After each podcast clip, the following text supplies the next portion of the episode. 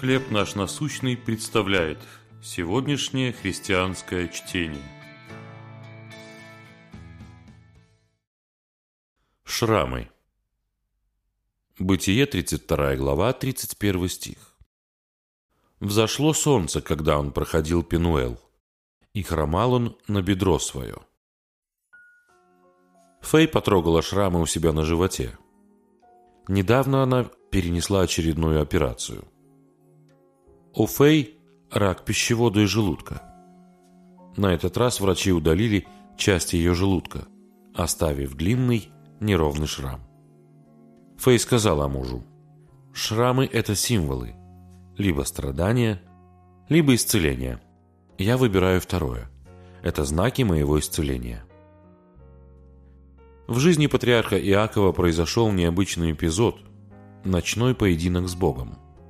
Небесный противник повредил Иакову бедренный сустав, сделав его хромым.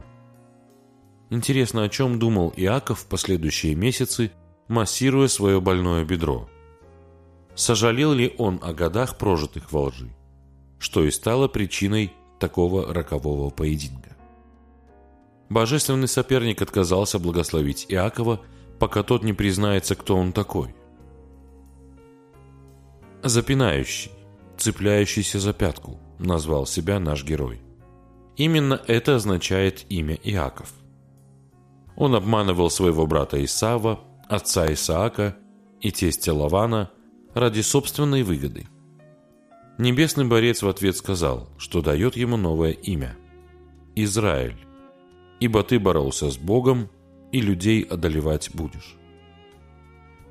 Хромота Иакова символизировала конец его старого лживого прошлого и начало новой жизни с Богом.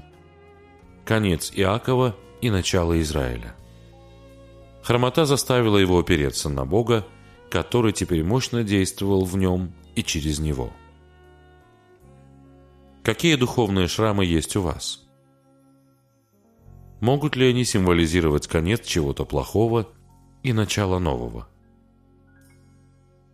Небесный Отец, моя хромота – это знак Твоей любви. Чтение на сегодня предоставлено служением «Хлеб наш насущный». Еще больше материалов вы найдете у нас на сайте, в соцсетях и YouTube.